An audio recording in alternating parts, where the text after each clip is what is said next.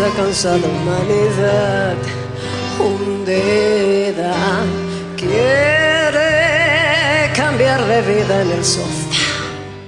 Podcasteros, podcasteras, podcasteres, ¿cómo están? Pues yo aquí arrancando con esta canción, a ver si adivinan de qué va el tema. No está tan sencillo, pero a ver si adivinan. Mi nombre es Eduardo Ríos, esto es Tú no me mandas, aquí se las dejo, ¡ámole! Tan ciegamente, condenados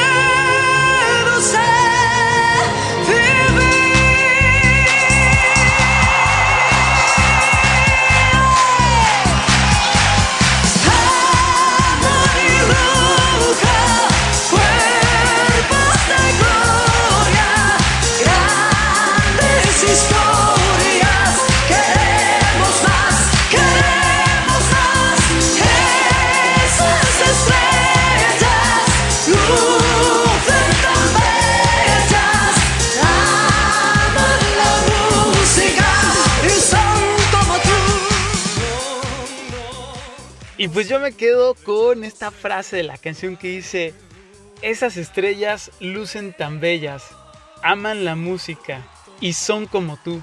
O sea que mucha de la gente que admiramos, deportistas, políticos, actores, cantantes, todo tipo de artistas, esas grandes estrellas al final son personas y son como tú y son como yo. Y por eso es que el tema de hoy va a ser los estigmas del arte. Vamos a hablar de todas esas cosas que tenemos muy preconceptualizadas, otra vez estigmatizadas o como con una visión muy cuadrada o muy heredada por otros sobre lo que es el arte, el ser artista, el acercamiento que podemos tener hacia él y pues cómo repercute esto en nuestra vida diaria, porque aunque no lo crean, claro que repercute. Queremos más,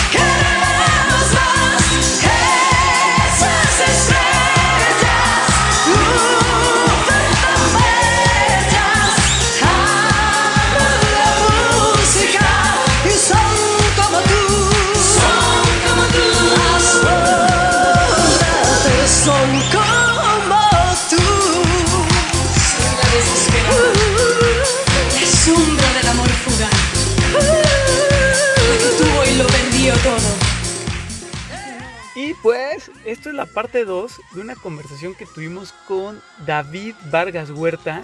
Y tiene un extensísimo currículum, el cual pueden escuchar y verificar en el episodio número 18 que se llama Pensartes, para que vean que sí tiene idea de lo que habla, no como yo. Pero bueno, ahí está. Y la verdad es que, como siempre, va a estar bueno, sabrosón. Claro, acompañado siempre de música, porque recuerden que la vida siempre está acompañada de música. Y pues ahora sí, vámonos directo a la materia con David. A ver David, arranquemos por uno de esos estigmas más comunes y ya luego nos vamos adentrando a ver a dónde nos lleva esta conversación, ¿va? Y lo primero que te quiero preguntar es que todos pensamos que el cantante, el actor, tiene una vida increíble y tienen mucha lana y viven súper bien. ¿Tú qué opinas de esto? Mira, es muy sencillo. Yo creo que la primera respuesta yo te diría, hay de todo. Claro que hay gente que al- a la que le va muy bien haciendo, sobre todo televisión, ¿no? La gente que de pronto, o digo, las personas que de pronto se dedican a hacer teatro, probablemente no puedan vivir haciendo teatro, ¿no? Y puedan, tengan que dedicarse a la docencia o diversificarse como actores, ¿no? Llegando a la televisión, haciendo doblaje, eh, haciendo comerciales. Los comerciales pagan súper bien, la televisión paga muy bien, pero es a lo que voy. Los modelos aspiracionales que nosotros como mexicanos tenemos nos hacen pensar que esas personas viven en mansiones con choferes, con todos los lujos a su alcance. Y la verdad es que no es así, ¿no? De pronto son muy pocos los actores que pueden darse el lujo de llevar una vida pues de ricos como tal, pero hay muchos otros que llevan vidas bastante estables algunos bastante austeras, por eso te digo que hay de todo, pero en realidad creo que ahora con las redes sociales que se han vuelto un, canal como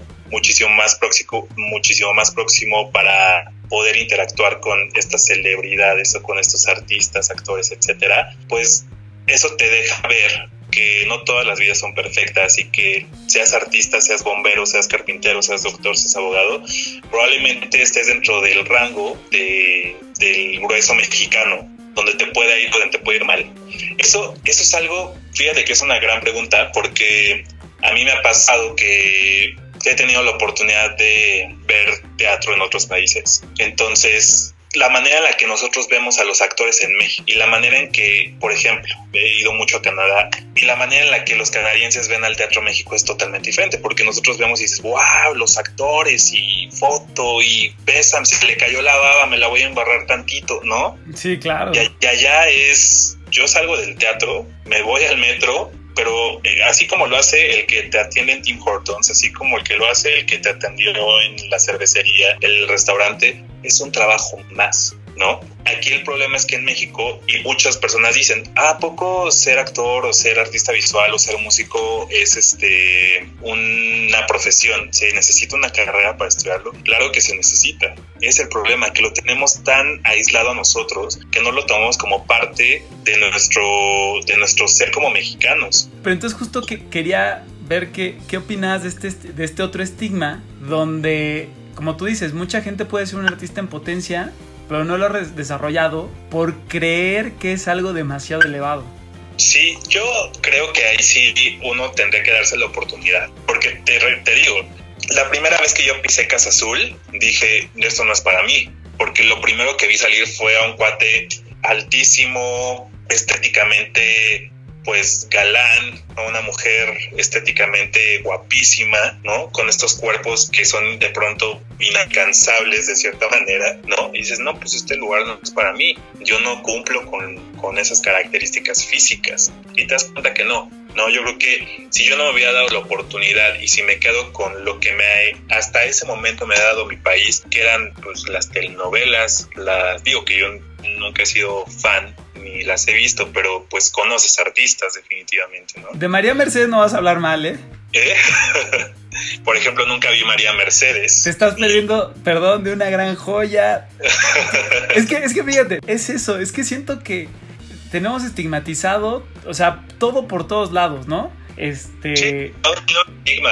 Sí, porque, por ejemplo, ves esta novela, quitando quiénes son los actores o lo que quieras, ves reflejado el vestuario de esa época, ves reflejadas las creencias de esa época, ves reflejada la idiosincrasia de, de, un país y el cómo las personas deberían de afrontar sus problemas. Aunque no lo creas, ¿eh? Bueno, al menos en esa que sí le he visto muchas veces. Mira, tú solito te pusiste la soga al cuello porque yo solo dije no la he visto. Tú ya la defendiste y tú ya me diste tus argumentos. Yo no la he visto. Pero seguro te voy a decir, hay un libro que se llama Homovidence, la sociedad teledirigida, que precisamente nos explica cuál es la función de las telenovelas, ¿no? Y lo que nos explica a manera general el libro es lo siguiente, que las telenovelas usan, utilizan este lenguaje dramático que así te lo enseñan en las escuelas, de las respectivas escuelas de las dos televisoras como el CEA y el CEFAD. Actuar para tele no es lo mismo que, para, que actuar para teatro. Uh -huh. Son dos técnicas totalmente diferentes. Las telenovelas en principio se crearon para aquellas personas que apoyaban al hogar. Entonces, de pronto, una persona que se dedica a las labores de la casa o que apoya a otra persona en las labores del, del hogar no puede sentarse a ver una telenovela, pero sí puede entretenerse si las escucha. Entonces, si tú estás barriendo, planchando, apoyando, cocinando y no te puedes sentar, pues por, lo, por eso existe el Carlos Romeo, ta, ta, ta, ta, ta, ta, ta, ta, no me pegues, Francisca Ignacia, ¿sabes? Por eso existe eso, ¿no? Al final del día. Y eh, hay algo preocupante. Este libro lo leí hace 15 años, una cosa así, y decía básicamente que la tele en ese momento había tomado el rol del papá y de la mamá, ¿no? Okay. Y que a través de eso nos educábamos. Y me parece terrible, ¿no? Porque hablando de empresas que son privadas, que si bien están eh, regidas por un organismo constitucional como es la constitución política de nuestro país, y hay leyes que infringen, que hagan ciertas cosas, que pues me parece muy malo porque volviendo al principio, pues se han encargado de darnos clichés, referentes, maneras de pensar, han coartado nuestra nuestra libertad de poder informarnos, de crecer muchísimo más. Y, muy, y, hace poco platicaba con un actor y decía, no, nosotros lo que hacemos es entretener.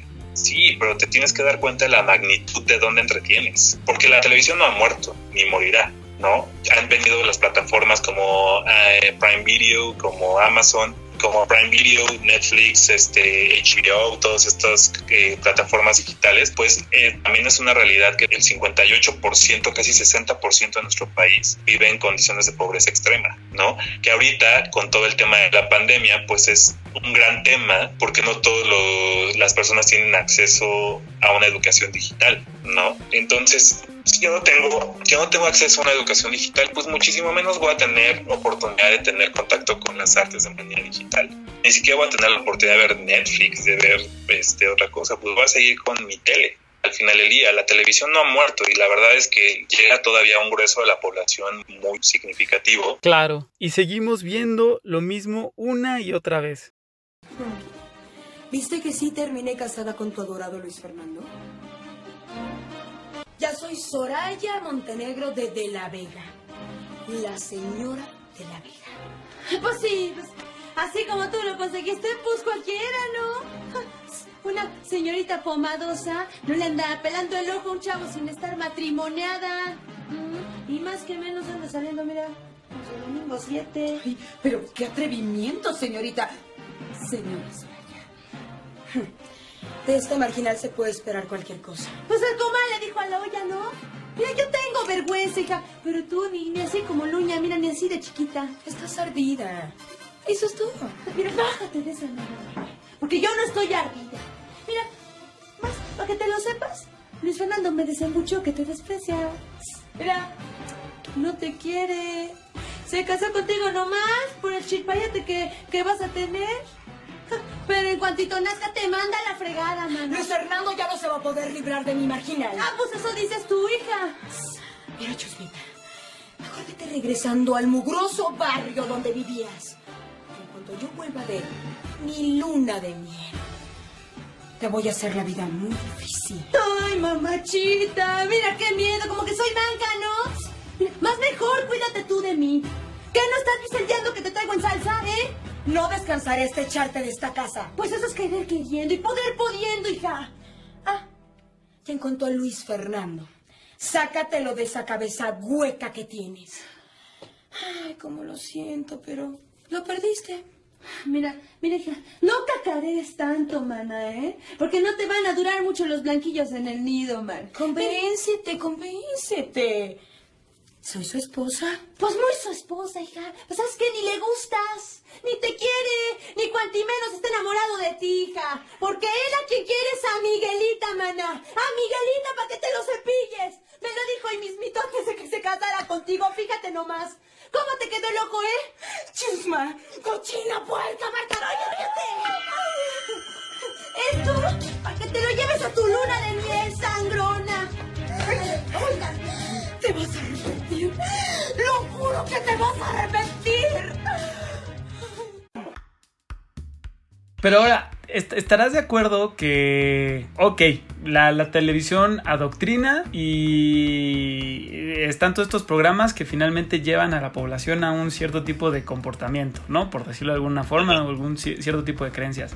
Tu opinión, ¿eh? O sea, creo que no hay una respuesta única para esto, pero. ¿Por qué crees que se necesite seguir manteniendo a la gente en estas creencias que las novelas han venido poniéndonos enfrente este, sobre el pobre, sobre el rico, sobre lo que, qué hacer, qué no hacer? Y mantener lo que todo el mundo ha dicho, ¿no? A la población, pues no sé cuál sería la palabra exacta, pero este Es un poco condicionada lo que lo es, ¿no? Yo creo que al condicionado final y como que se quede en su lugar, cuando podrías tener este gran número de personas eh, en otra situación, produciendo aún más dinero, este, comprando aún más productos, si, si hablamos, ¿no? De, que pues, se busca tenerlos ahí para que consuman ciertos productos y poder mantener ciertos este, estatus y ciertas este, empresas con cierta riqueza, pues ¿por qué no podemos reeducar a la gente para que accedan a otros productos y tengan otras vidas y finalmente pues este capitalismo, si lo quieres ver, pues crezca más, ¿no? Si lo quieres ver tú desde esa planeación malévola. ¿De qué sirve Mira, mantener voy- a la gente así? Yo creo que es muy fácil manipular a una sociedad desinformada. Porque el mayor elemento, por así decirlo, o la mayor herramienta de poder, en muchos sentidos y de muchas formas, es la información y la educación. Yo no responsabilizo a TV Azteca ni a Televisa ni a Grupo Imagen ni a todas las televisoras de que el pueblo mexicano esté informado. No, creo que eso es una, esa es una obligación del gobierno federal, definitivamente. Velar por los intereses académicos de los niños jóvenes adultos, ¿no? Al final del día. Pero sí creo que sí que nos han llenado de clichés, que todos tenemos referentes aspiracionales, todos siempre queremos ser como alguien en nuestra vida. Entonces, muchas personas de nuestro país han crecido con esos referentes, pensando precisamente que las personas son ricas, millonarias, hermosas e inalcanzables. Y ahí está lo malévolo, de cierta manera. Si yo le pongo a una persona que estéticamente o que físicamente no cumple con esas características, ¿no? Probablemente hará todo lo posible por alcanzar ese referente que vio en una telenovela, o que vio. Porque al final del día lo que las empresas buscan es vender, vender las series, vender espacios publicitarios, a través de qué? Pues de productos meramente atractivos. De un tiempo para acá yo creo que la sociedad ha tomado conciencia, yo pienso que la sociedad ha tomado conciencia con relación a los estereotipos, a lo que significa ser una mujer, a lo que significa eh, ser delgado, gordo, alto, chaparro, deben, eh, con relación al estatus económico, tenemos grandes carencias con relación a la polarización social y me refiero a carencias de información porque se nos educó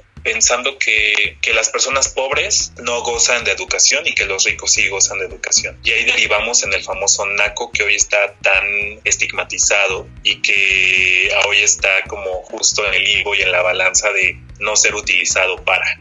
Y la verdad es que hay muchas realidades en el país, no puedes generalizar. ¿no? Hay personas con muy pocos recursos eh, económicos que gozan de grande educación y que de verdad aspiran a hacer profesionalmente cosas extraordinarias. Y he visto casos, ¿no? Al final del día es bien complicado que una persona de clase baja pueda saltar de nivel. Eso es una, eso no lo dicen las estadísticas, pero si bien es posible, pues el Estado todo se, se ocupa de hacerlo más imposible todavía, ¿no? Al no brindar los recursos académicos, tecnológicos necesarios para que las personas puedan salir de eso. No es una mentira y es una realidad que nuestro gobierno es una basura y es una porquería y que al final del día todos ellos velan por intereses personales. Aquí no hay, y no me gustaría meterme en temas políticos, pero al final del día... Porque te arrancas. Pues, porque me arranco, ¿no?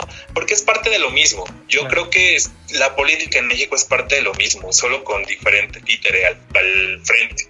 Seguimos viendo casos de corrupción, casos de eh, homicidio, asesinato, narcotráfico. Y eso es lo peor, que exportamos todo eso, ¿no? Entonces al final del día le vendemos eso al mundo, decir que nosotros somos narcotraficantes, que nosotros somos este delincuentes, que somos pobres, que andamos en burro, que andamos en sombras. ¿Me explico? Yo creo que México tiene una riqueza que si lo ponemos en la balanza, pues claro que se inclinaría por la riqueza mexicana con relación a nuestra cultura, a nuestras tradiciones, a nuestra gastronomía, a nuestras expresiones artísticas, ¿no? Pero a, ver, ¿cómo, ¿cómo el arte le puede hacer contrapeso a todo esto? O sea... No, no, no, no estoy hablando del arte. El arte ocupará un lugar dentro de ese contrapeso. Yo a lo que voy es que a nivel federal, este sí debería de haber muchísimo más apoyo. Deja todas las artes. Empecemos por la salud y de ahí ya iremos viendo que sí y que no. Yo creo que las artes formarían parte del lado positivo de la balanza, pero bien lo platicaba Alfonso Miranda, gran amigo, director de Museo Sumaya, que me decía que primero haya salud y después haya arte. Ok. ¿no? Ahorita en esto, y tiene toda la razón, porque sin salud no hay arte definitivamente. Entonces, volviendo a un punto volviendo al punto de, del lado académico, pues sí creo que que no es obligación de la televisora, pero sí creo que si tienes tanto impacto, pues sí debería de ser utilizado para dar contenidos de muchísima más calidad. Contenidos que puedan darle a las personas no educación, porque probablemente no sea el principal objetivo de la televisión. Pero si sabes que también por ahí va la cosa, dales contenido de calidad a las personas, infórmalas, empodéralas, diles que aún dentro de la pobreza en la que viven, que es muy dolorosa, pueden encontrar alternativas para poder salir adelante. darles herramientas de emprendimiento. Y aquí ya me estoy saliendo un poco del arte, pero es que siento que la sociedad en la que vivimos es sumamente dolorosa y nada que sea humano nos puede ser ajeno. Yo creo que es muy doloroso ir a comer, bueno, yo hablo de manera particular, sentarte en un restaurante en la banqueta y ver pasar a más de 15 niños pidiendo dinero. A mí se me va el hambre. Eh, son de esas cosas que digo, no puedo, no se me hace justo. Y no hemos entendido, los que no, bueno, no han entendido que no hicimos nada especial para tener la vida que tenemos. Que nadie llegó a este mundo y dijo, wow, hiciste algo especial, a ti sí te va a dar recursos, a ti no. En el camino hemos trabajado cada uno por nuestras cosas definitivamente, eso lo entiendo. Pero nadie hizo algo especial para tener la vida que tiene desde chico, o sea, al nacer, pues. Claro. ¿no? Sí, o sea, ¿qué hiciste tú bien o mal para haber nacido en X familia o a mitad de una Oh. guerra o que te abortaran? Exactamente. Entonces, a lo que voy es eso. Yo creo que hoy en día tener comida, trabajo y un techo es una vida extremanda y estúpidamente privilegiada en México. Digo de frente, siempre digo lo que pienso.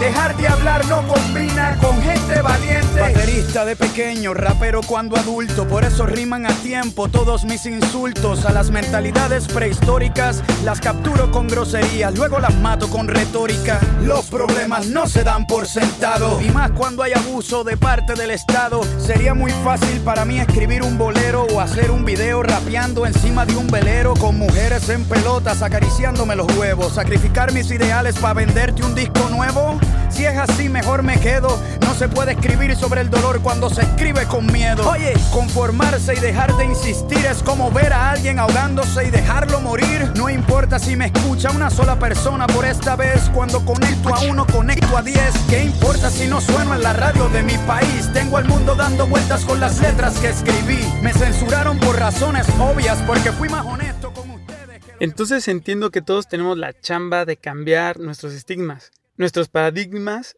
y repensar lo que pensamos que pensamos para cambiar la realidad, ¿no? Pues esa es la gran labor.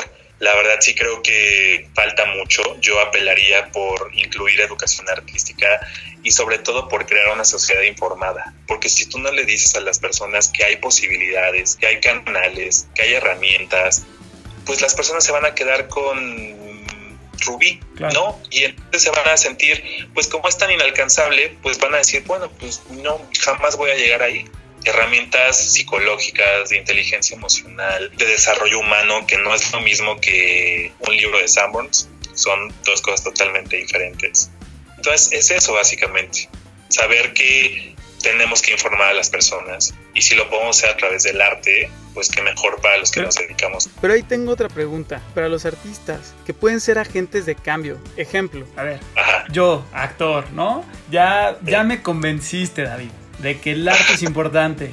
Ya hicimos la chamba con mis papás de que me apoyen en este camino y que no me voy a morir de hambre.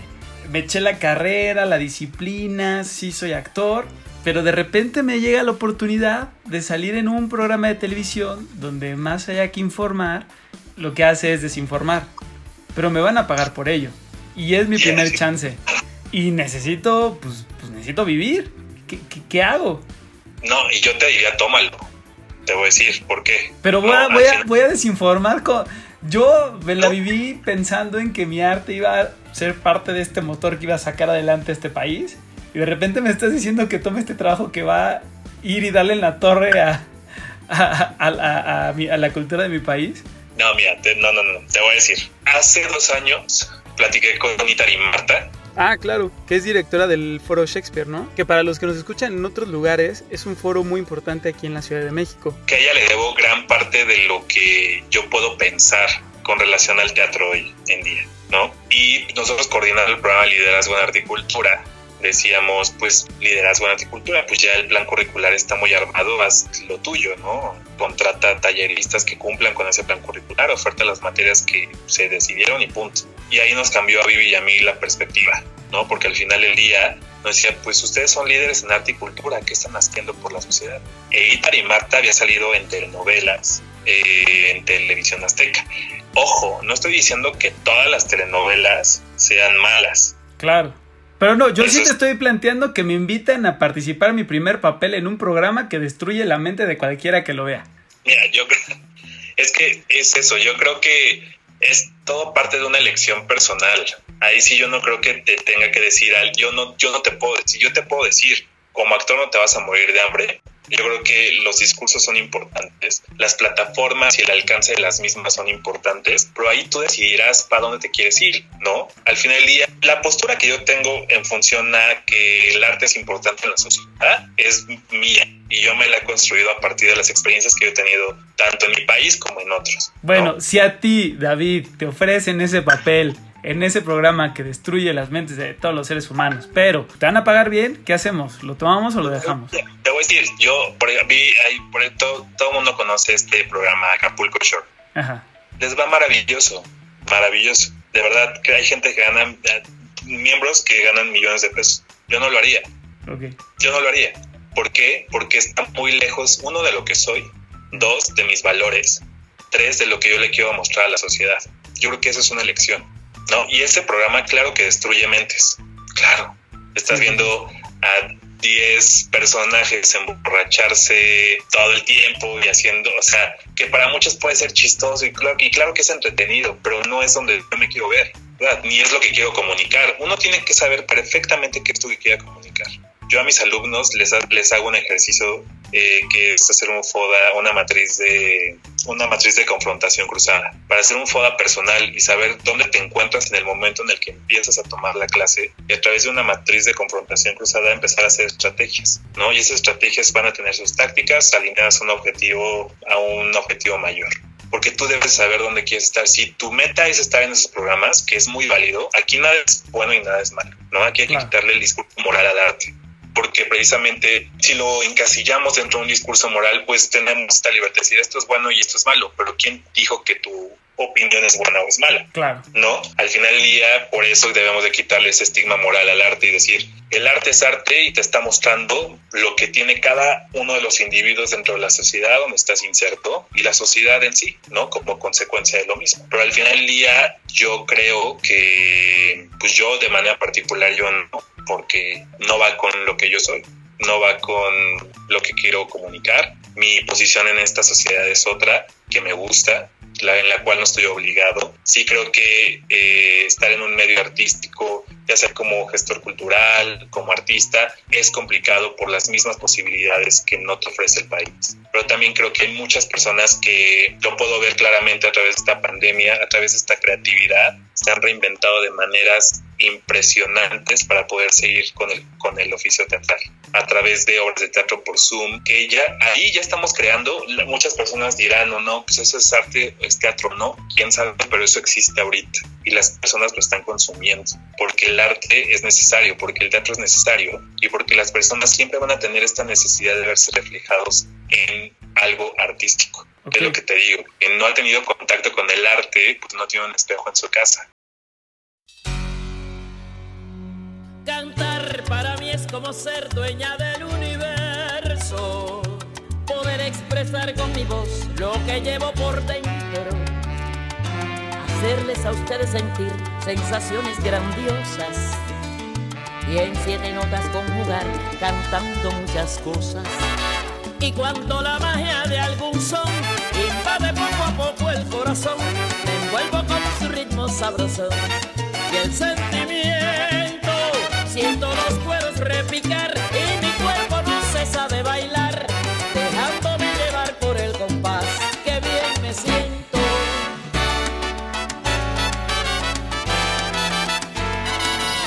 Es que el canto yo lo llevo por dentro, cantando yo. Espera, deja notar eso. Lo, lo del espejo. Oye, pero a ver entonces, pero a ver, ¿qué es esto del espejo? A ver, otra vez me decías, el que no, ha- ¿cómo va tu frase? El que no ha visto arte, El que no ha tenido contacto con el arte es como si no tuviera espejo en su casa. ¿por qué? Desmenuza. Porque el arte tal cual es un espejo de lo que somos nosotros y de lo que somos como sociedad. Al final del día es lo que te decía, cuando uno va al teatro, uno entra a una obra de teatro, te vas a identificar con un actor o con dos o con una situación, con, con- con un contexto. Como cuando dices a- que me está hablando a mí. Ajá, es, es lo, vas, vas a vivir ese proceso artístico que es un proceso artístico compartido, porque bien lo decía Mauricio García Lozano, que es uno de los grandes directores mexicanos, y él lo decía, ¿no? Al final del día, lo que yo tengo en la cabeza ya no es mío, ya pertenece a todos. ¿No? Y es eso, es un proceso creativo compartido. Entonces, vives este proceso artístico compartido, sales del teatro y ya no eres el mismo. Algo cambió. No estoy hablando de cambios. Ah, hay muchas manifestaciones artísticas en las que uno dice, güey, yo no soy el mismo desde que tuve, desde que vi esta película, desde que vi esta obra de teatro, desde que fui a este museo, desde que vi esta instalación. Algo cambia en ti, algo cambia. Porque es eso, el espejo siempre va a ser el arte. Ok, ahora, tú, o sea, entonces puede entrar esta pregunta filosófica de que si no hay un espectador, entonces no hay arte.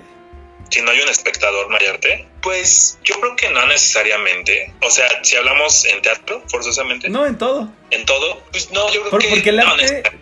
o sea, no sé si para ti el arte es la pieza en sí o el momento justo que tú mencionas ahorita en donde la pieza causa un cambio en el otro que es el conocido, que es conocido como patos en el arte. Ah, no sé, eh, desmenuza eso de los patos. No, el pato P-A-T-H-O es eso, es lo que nos hace sentir la obra, la obra de arte tal cual. Entonces, ¿dónde está el arte?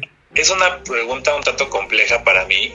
Eh, yo creo que tiene que ver con la pieza y lo que la pieza provoca pero es la pieza y el discurso en uno mismo. Yo creo que no es, no es, no es inherente, no está separado. Pero yo pienso que volviendo a la, a la pregunta de arte, si no hay espectador, no hay arte, no podría generalizar.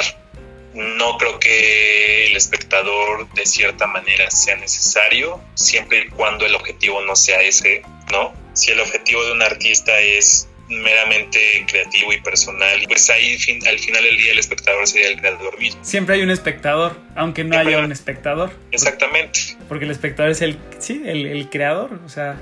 Porque lo haces por un mero, por una cuestión meramente personal, desde mi punto de vista. Eh, con los años probablemente te pueda decir otra cosa, pero hoy en día sí creo que pues es lo que pasa con el teatro, ¿no? Decían, ¿es teatro o no es teatro lo que se está haciendo por Zoom? Pues yo creo que sí, siento que es otra alternativa de hacer teatro. Siempre los puristas dirán, no es teatro porque necesito, no, porque es otra alternativa, ¿no? Porque todo el mundo decía, si hay dos en el público ya es teatro. Mm, yo creo que aunque no haya dos, es teatro, ya estás haciendo una representación. No necesariamente necesitarías, digo, sería lo ideal, ¿no? Económicamente para poder hacer proyectos rentables. Pero si hay una obra de teatro con seis personas, que me ha tocado ir a obras de teatro con diez personas, pues eso ya es arte, ¿no? Al final del día, o por lo menos tiene un discurso. Siempre, desde mi punto de vista, apelando al estético, a la verdad de la belleza. Quiero que bloquees la parte lógica de tu mente. Bien. Abraza a la nada. ¿Correcto? Sé como una piedra sin tallar. ¿Claro? Bart, solo estás fingiendo que sabes de qué estoy hablando. ¿Cierto? Pues eso es muy frustrante. Ya lo creo. Bart, descifra este acertijo. ¿Qué es el sonido de la palma de una mano? Ese es fácil. No, Bart, es un acertijo de 3.000 años sin respuesta. Es para despojar a tu mente de la conciencia. ¿Sin respuesta? ¡Liz, escucha! intentemos otro. Si un árbol cae en el bosque y no hay nadie cerca, ¿hace ruido? ¡Por supuesto! Pero, Bart, ¿cómo puede existir el sonido si no hay quien lo escuche? Uh. Es el momento. Y ahorita has repetido mucho que sea rentable, que hay una estrategia, como que has constantemente repetido esta, esta cuestión. La pregunta sería aquí, ¿hay arte sin dinero? Arte sin dinero. Sí, claro que sí, y hay mucho arte sin dinero a veces. Ejemplo. Ejemplo, he visto muchas representaciones teatrales donde de verdad a través de discursos muy, pues a través de mucha austeridad logran hacer grandes discursos, ¿no? O logran transmitir grandes discursos. Un ejemplo, tenemos el teatro callejero por por poder decirte una cosa, ¿no? Que es otra forma de expresión del arte, donde las personas pues utilizan lo único que tienen. la gran ventaja del actor es que su materia prima es el cuerpo. Y seguramente los artistas visuales encontrarán maneras, mira, hay unas latas famosísimas, son las latas de Piero Manzoni. Piero Manzoni. Piero Manzoni. Que no son las conozco. son súper famosas en las artes visuales. ¿Por qué? Porque son latas que supuestamente están rellenas de excremento, ¿no? Al final del día, ¿cómo digo al final del día? Es mucho, es una muletilla horrible que me tengo que quitar. Sí, al Pero- final del día está feo decirla. Sí. Que son latas que están supuestamente rellenas de excremento de Piero Manzoni. ¿Y luego? Entonces eso es arte. ¿Por? Exactamente. Es a, es a- es a lo que voy. Es subjetivo. Habrá quien diga, wow, el discurso de Piero Manzoni. Y habrá quien diga, güey, qué asco, ¿no? En el supuesto de que en realidad sea excremento de Piero Manzoni, ¿no? O sea, ¿Y por qué son por tan ahí. famosas o qué? precisamente por el discurso del mismo. Es un, un acto de rebeldía de Piero Manzoni. Pero es a lo que voy. Claro, se puede hacer arte sin dinero, pues podrá ser más complicado, pero yo creo que sí. Eso está bueno, porque abre la puerta a, a, a no, no sentirlo tan lejano. ¿sabes? Exactamente. Ahora, un poco lo que yo estaba también pensando a la hora de estar platicando contigo y. y porque digo, todo el mundo puede hablar del arte, ¿no? Y allá afuera hay muchas opiniones y gente muy letrada y gente muy formal como tú y no como yo.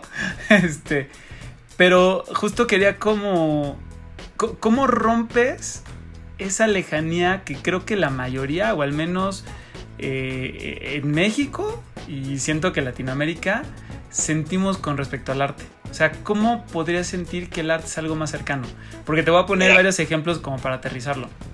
Ajá. No todos pues, tenemos la posibilidad de tener un Diego Rivera en nuestra casa. No todos podemos comprar un, este, un cristal de Murano. Este, no todos podemos contratar a un arquitecto para diseñar nuestra sala, nuestra casa, etc. Y no todos podemos pagar un boleto de teatro ni y a veces ni siquiera las descargas de, de la música, ¿no? Y por eso hasta hay este eh, música pirata, ¿no? Y, y muchas veces hasta los museos, ¿no? O sea, por ejemplo, México sí tenemos la mayor cantidad de museos, pero pregúntame cuántos están en en la, zona, en la zona oriente, al menos de la Ciudad de México. Pregúntame cuántos están este, cerca de la gente que, más lo necesita, por decirlo así.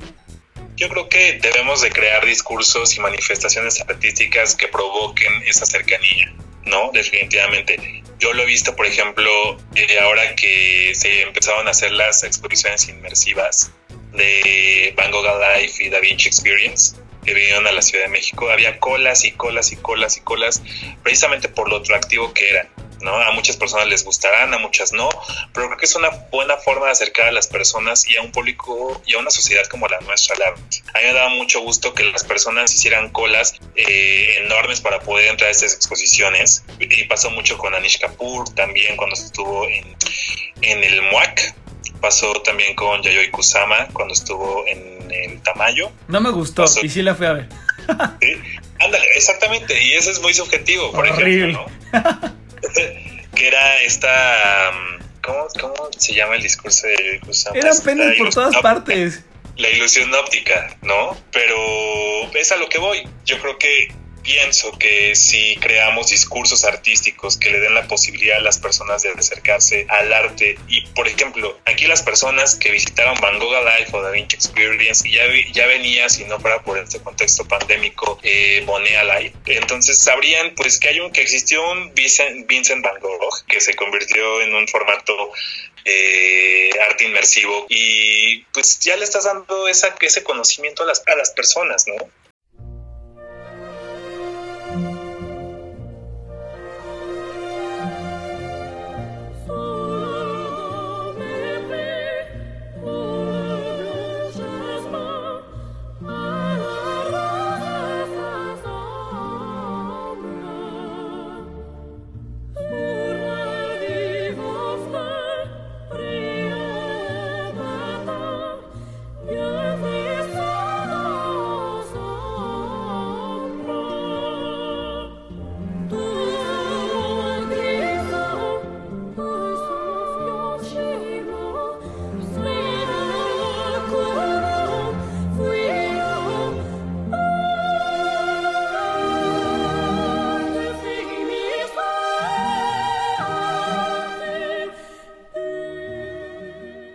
Ok, te compro esa. Pero a ver, Te voy a poner tres ejemplos. ¿Las has comprado? No, no, no completa, porque tal vez no, no hice bien la pregunta, pero yo voy más a esto. Y te voy a poner a lo mejor tres situaciones a ver si logro aterrizarla. A ver, yo soy una señora de 70 años que no tengo la posibilidad de salir a la calle, que no tengo muchos recursos económicos y que vivo en una zona popular. ¿Cómo puedo acercarme al arte? Ejemplo 2. Soy un chavito, adolescente, eh, pues que la verdad vivo una situación familiar muy complicada, no hay mucha lana en mi casa, este, de hecho pues hay que ocuparse más de sobrevivir, de tener salud y de comer antes que acercarnos al arte, ¿no? Porque ya el arte ya es así como, uff, eh, algo, este, ya sería este, la gloria, ¿no? Porque primero me tengo que ocupar de lo otro. O eh, soy una niña que vive en la sierra y eh, que a lo mejor, pues tal vez tengo acceso a internet en un cafecito ahí que pusieron en el centro del pueblo o un radio, etcétera. Y de qué manera estas personas que no pueden ir a estos eh, lugares que nos has mencionado podrían acercarse al arte. Yo creo que vuelvo al punto, insisto. No pude ir a Van Gogh Live al Monumento a la Revolución. Sí, yo sé, yo sé. yo creo, pienso que es una tarea conjunta. ¿Me explico? ¿A qué me refiero con tarea conjunta? Que es ahí donde retomo y priorizo y, de cierta manera exijo a través de, de, pensarlo tanto que es cuando el gobierno tendría que darnos esa oportunidad desde niños de tener esta experiencia y este contacto con las artes. Porque ¿cómo voy a querer yo tener contacto con el arte si no las conozco? ¿No? También tiene que partir de una necesidad personal. Y hay muchos privados, muchos, muchos proyectos privados que precisamente tienen como objetivo eso, acercar a las personas de bajos recursos al arte. Ese es mi proyecto a largo plazo, poder constituir un centro cultural en comunidades marginadas. Y no para acercar a las personas al arte, sino para poder desarrollar a través de las artes habilidades de liderazgo en las personas, de empoderamiento. Yo creo que ahí viene, yo creo que son muchas, son muchos los esfuerzos que se tienen que hacer definitivamente para poder acercar a esas personas que tienen situaciones muy complejas de vida, que va desde lo económico hasta lo psicológico, lo familiar, eh, desde un contexto demográfico no afortunado. Yo sigo pensando que si las personas no tienen la información necesaria, nunca van a saber que tener un contacto con el arte puede cambiar sus vidas de cierta manera. O que si bien no las puede cambiar en su totalidad, pueden regalarles, darles a través de, ciertas actividades, pues habilidades de comunicación. Deja tú las habilidades, otro punto de vista, ¿no? Que es bien importante. Ya las habilidades de liderazgo es algo muy profundo y muy técnico. Pero yo creo que cuando uno tiene, yo pienso que cuando uno tiene este acercamiento con las artes, con una obra arquitectónica, cual como es tu caso, dices, wow, me da otro punto de vista no hay perspectiva si no tomamos distancia de nuestro contexto. Si no tomamos distancia de nuestro contexto y todo el día, es más, si yo no salgo de mi casa, pues no voy a saber que hay otras casas más bonitas en el sur o en Clavería, ¿no? Porque no salgo de mi casa. Pero nadie me ha dicho a mí que en Clavería hay casas más bonitas. ¿No? Claro. Que hay de dos, o parte de una necesidad personal de buscar casas bonitas, o alguien que llegue y me diga, güey, puedes salir de ahí y hay otras cosas muchísimo más bonitas de este lado, ¿no? Lo mismo pasa con las artes. Yo creo que vivimos en una sociedad no meramente en un gran porcentaje desinformada, y eso es bien doloroso, porque claro que a mí me encantaría que todas las personas tuvieran una experiencia artística por lo menos en su vida, o por lo menos contacto con el arte, pero de pronto no es pues no es viable por las circunstancias. Y como te repito, hay muchas eh, asociaciones privadas que, que, tratan de llegar a esas personas. Te voy a contar un poco lo que hacemos en mi materia. Yo doy liderazgo para las artes en la Universidad de Anáhuac, para Culmi. Lo que hacemos es que a través del desarrollo de una intervención, de un programa académico, hacemos una intervención artística en sectores vulnerables. Esos sectores vulnerables van desde Fundación DB, que está muy cerca de mi casa aquí en el Olivo. Lo que hacemos es llevar talleres al son, es eh, Fundación DB es una casa hogar que tiene bajo su resguardo a 18 niñas aproximadamente. Lo que hacemos o lo que hacíamos semestre. Tras semestre, esta mosca esta, era llevar talleres artísticos a estas niñas de arquitectura, de escultura, de pintura, pero siempre la premisa fue con mis alumnos, no vamos a ir a pintar y a jugar, tenemos que regalarles ese extra. Entonces, si vamos a dar un taller de arquitectura, les tienen que enseñar qué es el Taj Mahal, les tienen que enseñar qué es la Torre Eiffel para que ellos se puedan quedar con un poco de eso. ¿ok? Recuerdo que hace dos años aproximadamente se dio un taller de pintura con materiales naturales, con pigmentos, es muy padre. Y entonces la, la labor del alumno es enseñarle a las niñas que hay otras técnicas de ingeniería de la pintura. Eh, después de ahí, al año siguiente fuimos a MANC, que es la Asociación Mexicana de Atención para Niños con Cáncer, y el fenómeno que sucedió en MANC fue muy curioso porque todas las actividades estaban planeadas para los niños y terminaron siendo las mamás quienes disfrutaron la intervención artística que se hizo. Que yo antes pensaba que yo con mis alumnos desarrollaba proyectos artísticos con impacto social, hasta que tomé un taller hace poco con el Foro Shakespeare y lo que yo hacía eran intervenciones artísticas, porque cuando uno, cuando uno desarrolla un proyecto artístico con impacto social, lo que hace es adoptar una comunidad y crear un modelo replicable que al momento en el que tú faltes ellos puedan seguir con eso que tú les estás dejando. Entonces lo que nosotros era, hacíamos eran intervenciones en un proyecto con impacto social. Es eso, después de AMANC llegamos a Fundación Alzheimer, donde hacíamos intervenciones artísticas igual, siempre escogemos una temática. Acá fue el cine de oro mexicano, después fue... Eh, ¿Qué, película les pusiste? No, no les pusimos película. Fue muy padre porque lo que hacíamos era, les poníamos fotos de personajes y ellos los tenían que moldear con plastilina. Entonces, una de mis alumnos se encargaba de hacer un video cortito de stop motion. Entonces ellos recreaban la escena que habían visto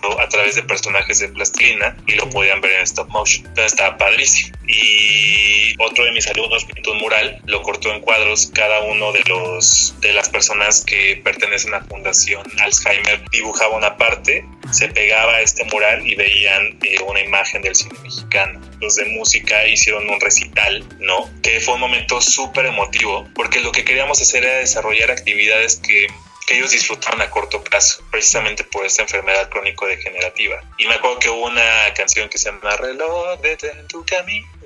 Entonces eran, todas las personas de la fundación eran, o sea, se emocionaban y era padre y era muy significativo para nosotros porque lo que menos quieren ellos es que avance, que siga avanzando el reloj. El año pasado fuimos a la Casa Hogar Paz y Alegría de las Hermanas de la Caridad. Entonces ahí terminamos que la verdad igual fuerte, confrontante por las historias de vida que puede que te encuentres ahí. Son personas que nacen con una discapacidad o con una deformación que las familias no los quieren y a muchos de ellos los han encontrado en la basura y los han encontrado en situaciones de calle muy complicadas y que no solamente tienen esa deformidad, sino que tienen eh, deformación, perdón, que tienen este, problemas intelectuales. Entonces tú, tú conoces al igual que yo esa fundación y fue muy padre y ahí fue del teatro griego. Entonces también igual escultura con plastilina, pintamos un mural, se les hizo un recital de música también, pero ha sido padre todo este, este camino que he tenido a través de mis alumnos con la materia de proyecto artístico, ha sido padre y toda esta idea nace precisamente de esta entrevista, de este encuentro con Itar y Marta, en el que nos decía, pues ustedes son líderes en arte y cultura, díganme qué están haciendo por la sociedad. ¿A dónde están moviendo las pompitas para hacer algo? Están legislando una ley, están, este, están creando proyectos de impacto social, qué están haciendo. Y a partir de ahí fue cuando cambió todo el panorama de lo que era para nosotros el liderazgo. Eh, que tenía que ver eso, ¿no? Con crear proyectos que ayudaran a la comunidad o que le aportaran algo a la sociedad a través de las artes. They said you wouldn't make it so far, uh-uh. and ever since they said it, it's been hard. But never mind the night you had to cry. Cause you had never let it go inside. You worked real hard and you know exactly what you want and need. So believe, and you can never give up. You can reach your goals. Just talk to your soul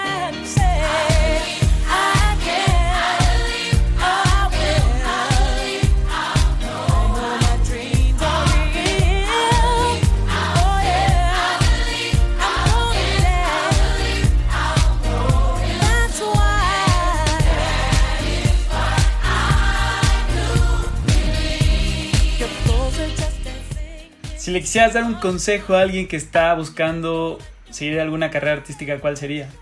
Que evalúe su vocación.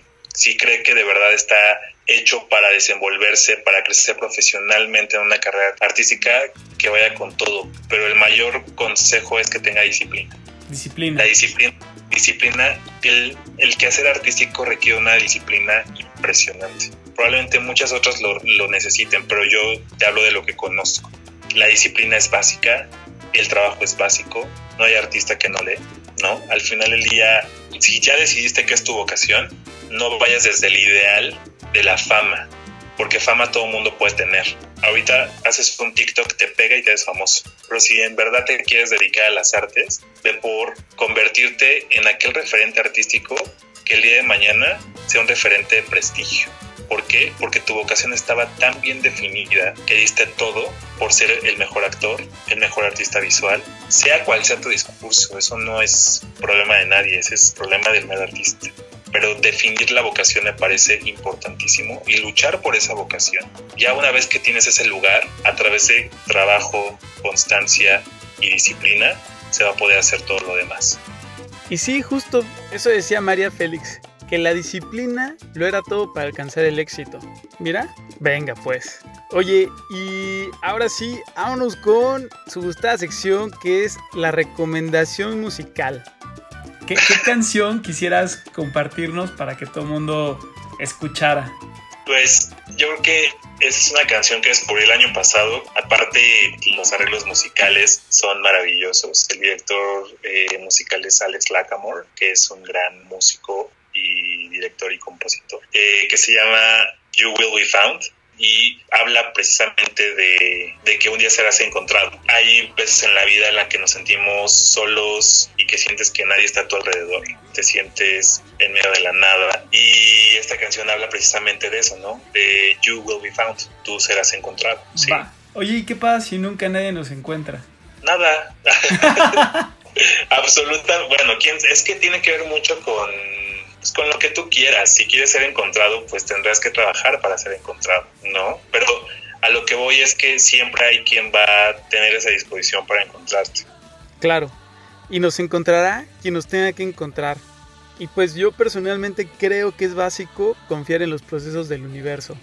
Y pues sí, les comparto que cada vez que grabo un nuevo episodio me doy cuenta que neta me encanta, aunque a veces la vida me absorbe y no me deja grabar tantos episodios como yo quisiera.